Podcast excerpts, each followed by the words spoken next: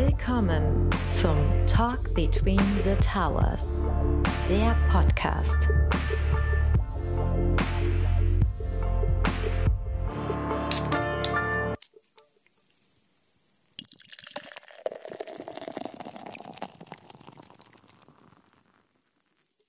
Hallo und herzlich willkommen zu einer neuen Folge von unserem Feierabendschnack. Wieder mit am Start der Dirk und der Augustin. Hi Jungs. Hello. Guten Tag. Was, was bewegt euch so heute am, am Feierabend? Um dreiviertel vier. Ja. Wie viel Uhr ist dreiviertel vier, Sebastian? Weißt du es oder weißt du es nicht?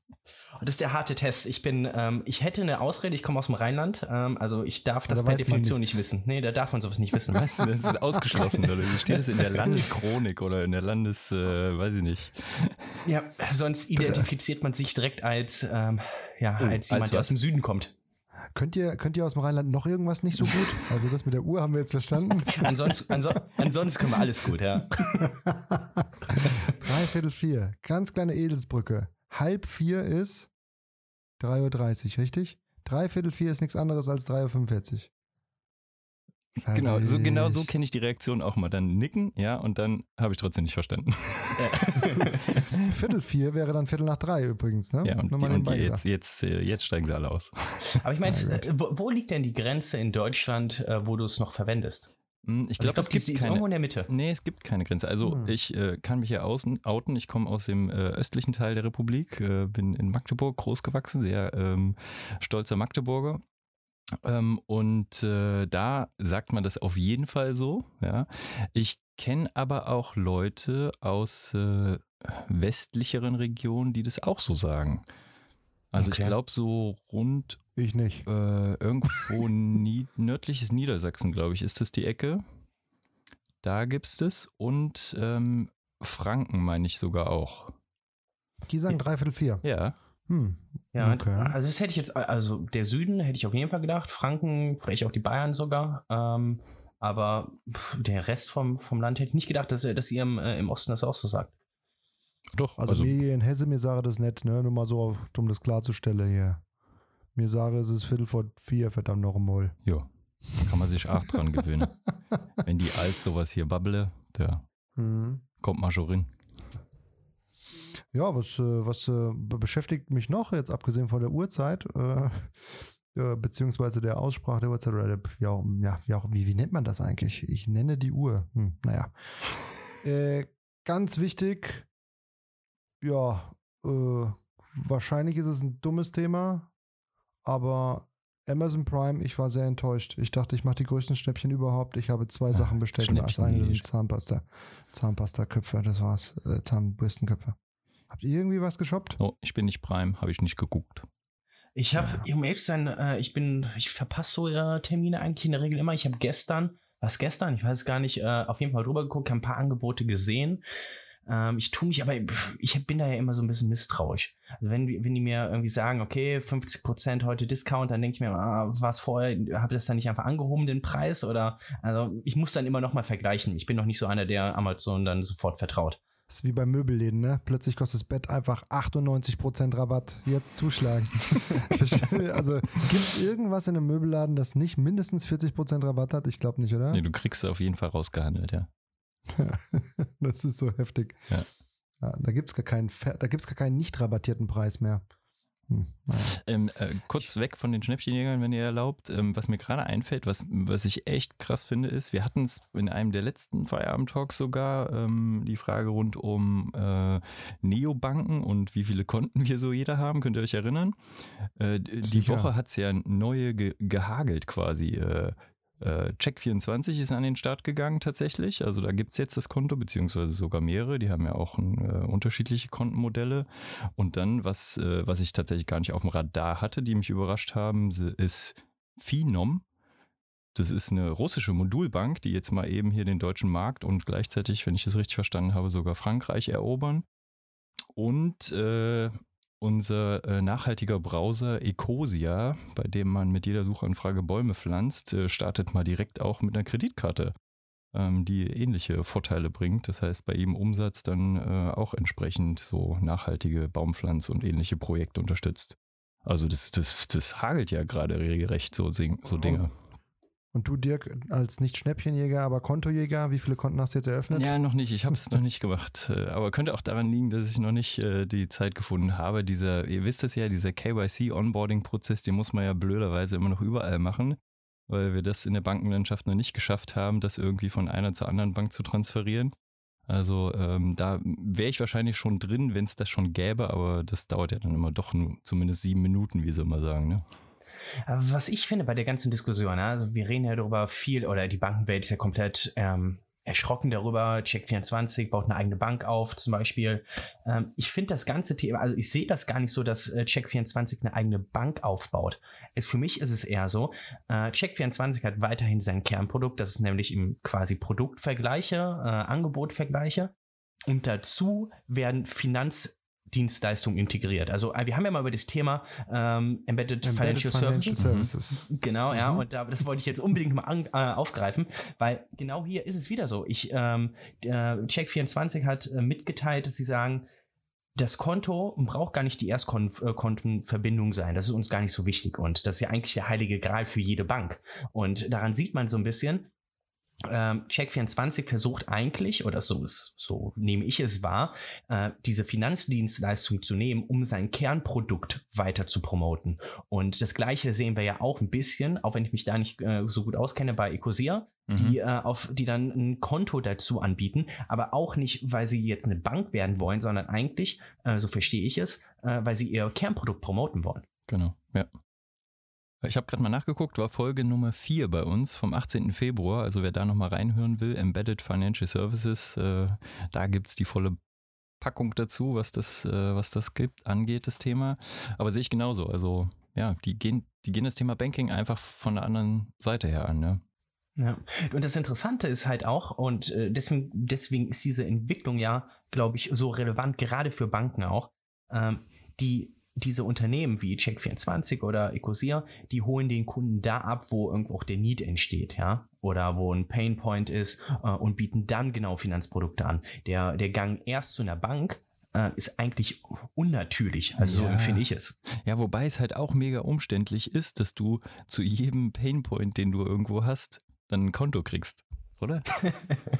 Ja, ich glaube, es ist halt wieder vielleicht so die Verbindung aktuell, ähm, ich glaube, das nennt man Unbundling versus Bundling, ja. Das bedeutet, äh, dass jetzt irgendwie es kleinteiliger wird, ja, im ersten ja. Schritt her, dass viele irgendwie ihr eigenes Bankkonto machen und dass es dann wahrscheinlich in der zweiten Phase, dritten Phase, was weiß ich, ähm, dann wieder eine Bewegung gibt, genau in die umgekehrte äh, Bericht, äh, Richtung, wo es dann konsolidiert wird in einer großen Plattform eventuell. Mhm. Das ist ja so ein bisschen das, was wir, wir haben ja diese fünf Stufen mal irgendwann aufgezeichnet bei uns als Manikobata, Better Bank, New Bank, Invisible Bank, Fractional Bank und No Bank. Das geht alles in die Richtung Fractional Bank äh, oder, na, Invisible würde ich jetzt nicht sagen, aber so, dass man sich Stücke rauszieht und halt sein Kerngeschäft erweitert um Banking. Ja. Eigentlich spannend, ne? Eine spannende Entwicklung. Ja, und das Verrückte, was ich da finde, ist, äh, die Leute, die so ein bisschen im Payments-Bereich drin sind, also die Payment-Nerds unter unseren Zuhörerinnen und Zuhörern, äh, denen ist es genauso wahrscheinlich wie mir immer so ein, so ein Stich äh, im Hinterkopf, weil das, was mit SEPA und mit PSD2 ähm, auch schon regulatorisch eigentlich angestoßen wurde, das bereitet ja eigentlich die Basis dafür. Und jetzt machen wir das Ganze aber wieder über einen Umweg. Also im Grunde gibt es die äh, Werkzeuge schon, äh, um beispielsweise, wenn ich selbst wenn ich nur ein Konto habe, dann auch äh, Dienstleistern wie einem Check24 oder einem Ecosia auf meine Umsätze Zugriff zu geben, worauf die ja hinaus sind mit ihrem aktuellen Schritt, ja. Und dann hätte ich trotzdem nur ein Konto, alle können darauf zugreifen, äh, API-Technologie, wunderbare Geschichte und könnten ihren Service entsprechend darum ergänzen, um diese, um dieses zusätzliche Wissen und mir noch einen besseren Service anbieten. Aber nein, wir gehen erst den Umweg darüber, dass ich ganz viele Konten habe und die dann hinterher wieder konsolidiert werden und dann irgendwann kommen wir an den Punkt. Aber gut, so ist der Mensch halt. Ja, mal gucken, wie sich weiterentwickelt. Ne? Also was ich nicht sehe, ist, dass wir bei sämtlichen und wenn ich bin auch voll bei dir, Sebastian, wenn du sagst, das ist eine Erweiterung im Grunde des eigenen Kerngeschäfts, um das eigene Kerngeschäft weiter voranzutreiben.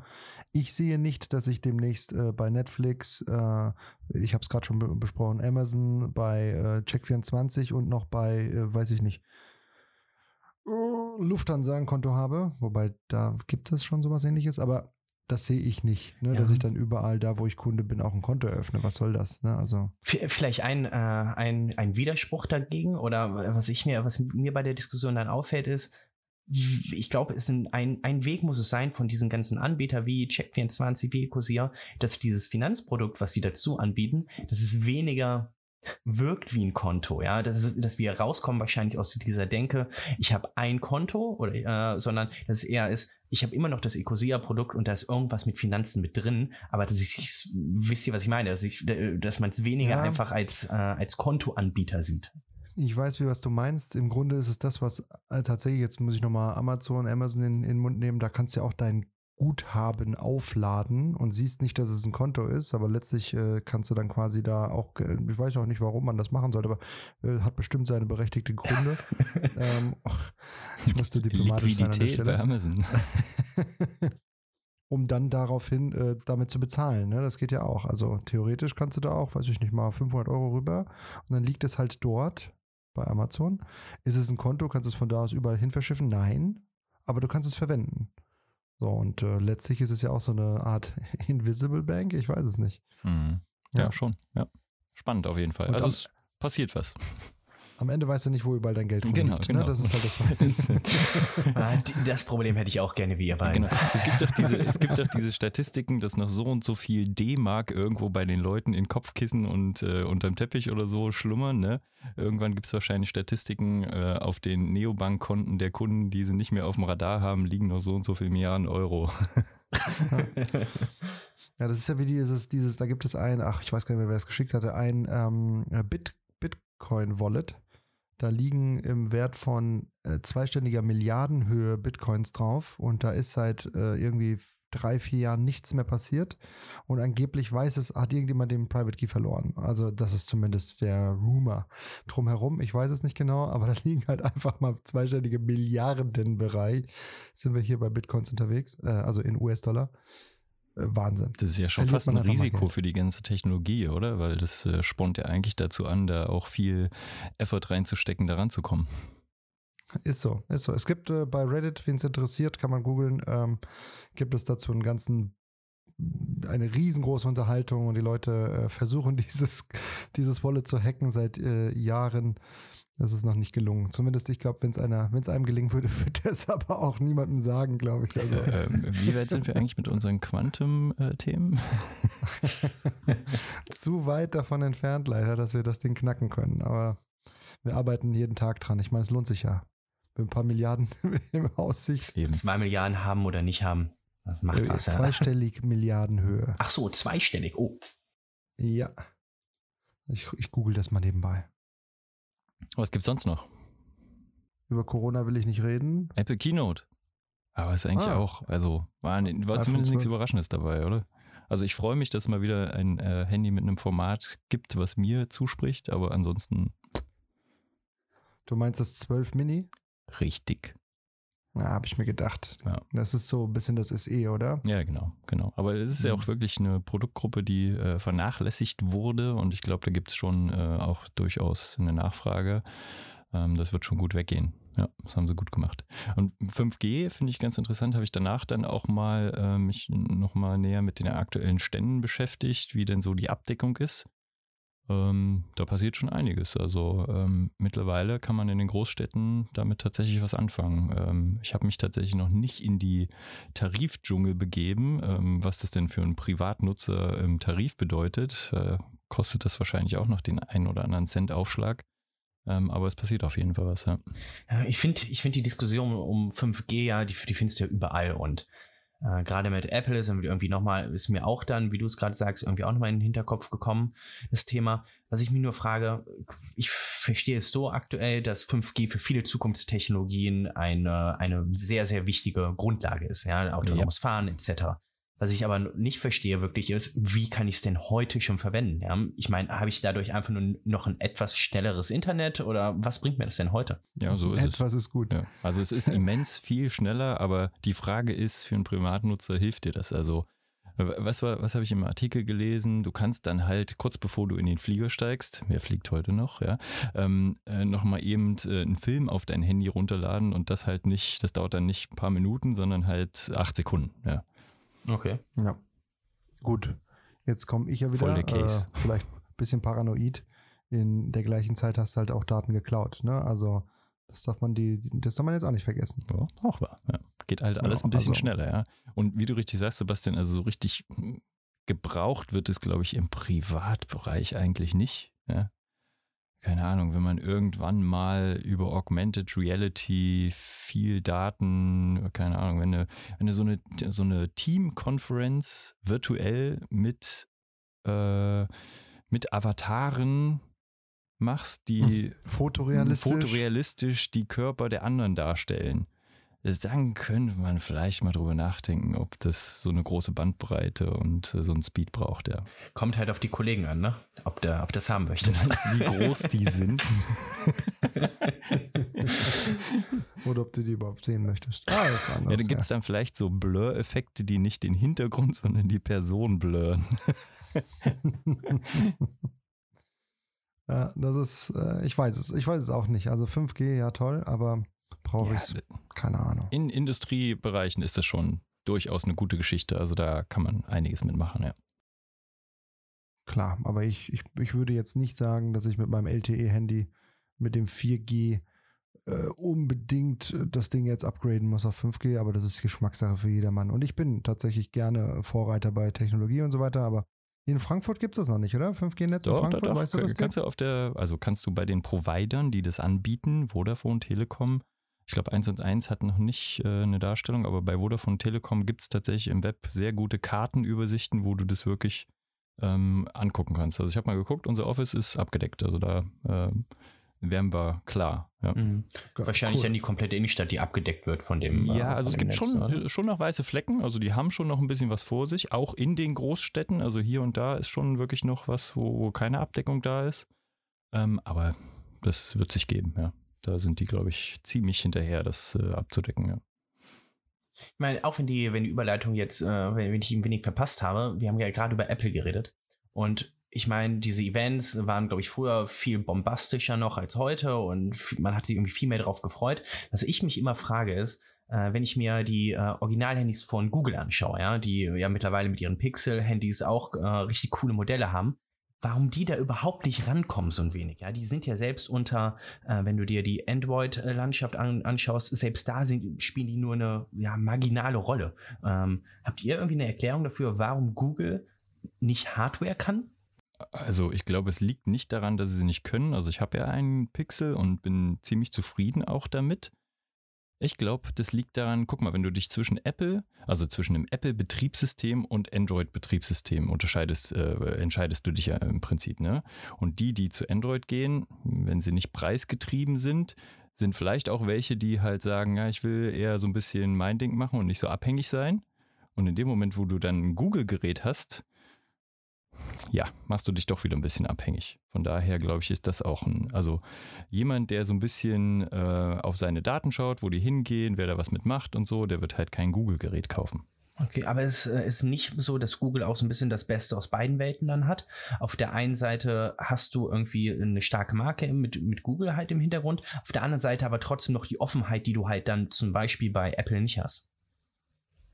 So Ja. würde ich das jetzt sehen, ne? Aber Ja, nur die, ich glaube, da macht die Hardware an sich nicht so einen riesen Unterschied, ob das dann auf einem Google Pixel läuft oder auf einem guten Samsung oder einem guten Huawei oder so. Das ist, glaube ich, nicht so der Riesenunterschied. ja.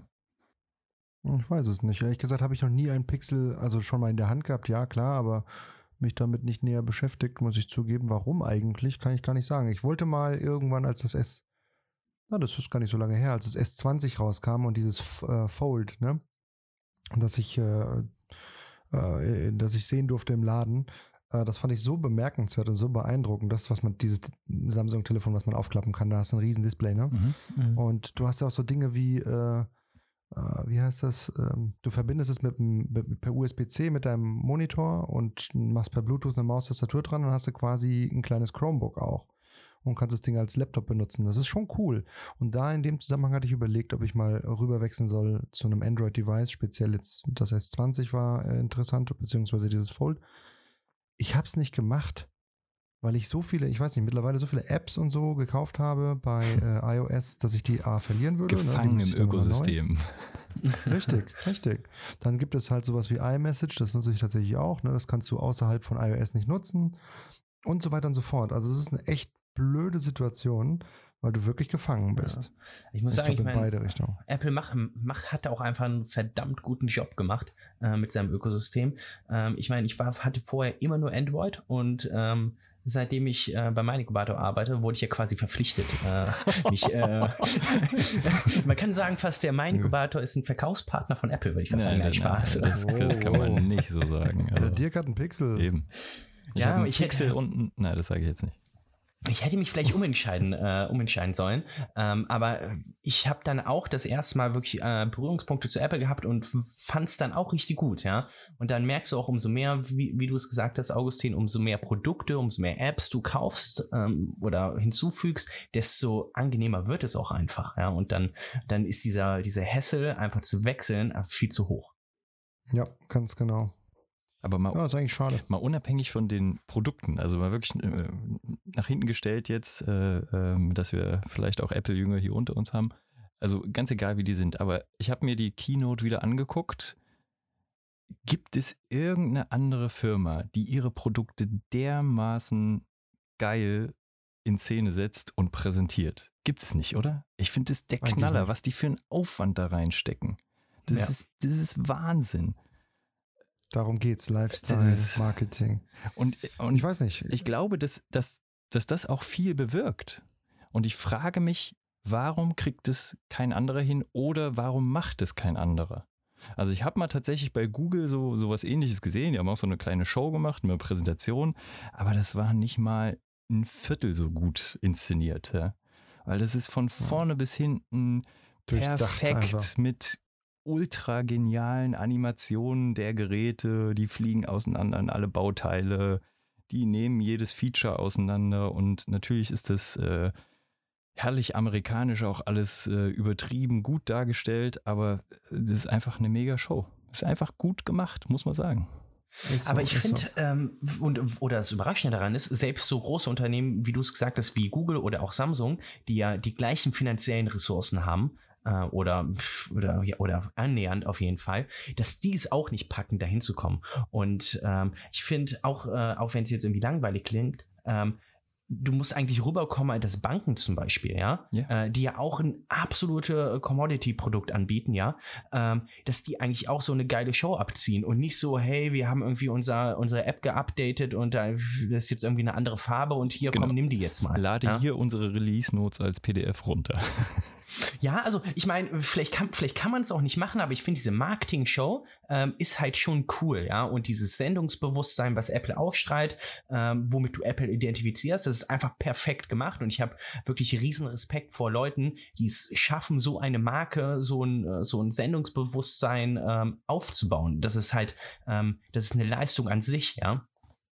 Absolut. Ich meine, ihr kennt, ihr kennt die Geschichte mit der 9.41 Uhr. Wisst ihr, was ich damit meine? Nee. Ah, Sag nochmal. Jedes ich weiß 9.41 Uhr ist die Uhrzeit, die auf jedem, ähm, ich weiß nicht, ob es immer noch so ist, aber auf, eigentlich auf allen Screenshots von Apple-Produkten drauf ist, vom iPhone. Und die Idee dahinter war, dass Steve Jobs damals bei der Präsentation des allerersten iPhones geplant hat, genau um 9.41 Uhr das iPhone quasi in den Bildschirm oder in die Kamera zu halten. Äh, und das war natürlich nicht echt, sondern es war halt ein Bild, da stand 9.41 Uhr drauf. Das war vorbereitet. Aber alleine in solchen Details zu denken, Ja. du präsentierst ein neues Gerät und das ist einfach nur ein Telefon, ne? Im Endeffekt. aber, aber- du machst es. Aber ich, ich, kann, ich kann euch auch erklären, warum die äh, Mitarbeiter es nicht kapiert haben. Ja, wahrscheinlich äh, haben die Mitarbeiter nur verstanden, dreiviertel zehn, ja, und dann haben sie es einfach nicht äh, gerafft. aber dreiviertel zehn minus vier Minuten. ja. Dann haben gesagt, hier, sorry, haben die gesagt, sorry, ich komme aus dem Rheinland, können wir nicht, ja. Sebastian, das war richtig. Ja, es ist Respekt, wirklich dreiviertel zehn. Also Wahnsinn. 25 Ja. Minuten Podcast und was gelernt, richtig was gelernt. Mit Testat am Ende, ganz stark. Oh, unfassbar. ja. Ich kann jetzt eigentlich abschalten, kann jetzt rausgehen. Dann in diesem Sinne, Besseres Ende kann man sich nicht vorstellen. ja, Rheinland hat was gelernt. Sehr gut. Okay. Haben wir unseren Bildungsauftrag erfüllt für diese Woche, Augustin. Check, ja. Per- Perfekt. Dann äh, hier, äh, ich würde mal sagen, schönen Feierabend euch. Gell? Schönes Wochenende noch, genau. So machen wir das. Alles klar, macht es gut. Ciao. Tschüss. Ciao, ciao.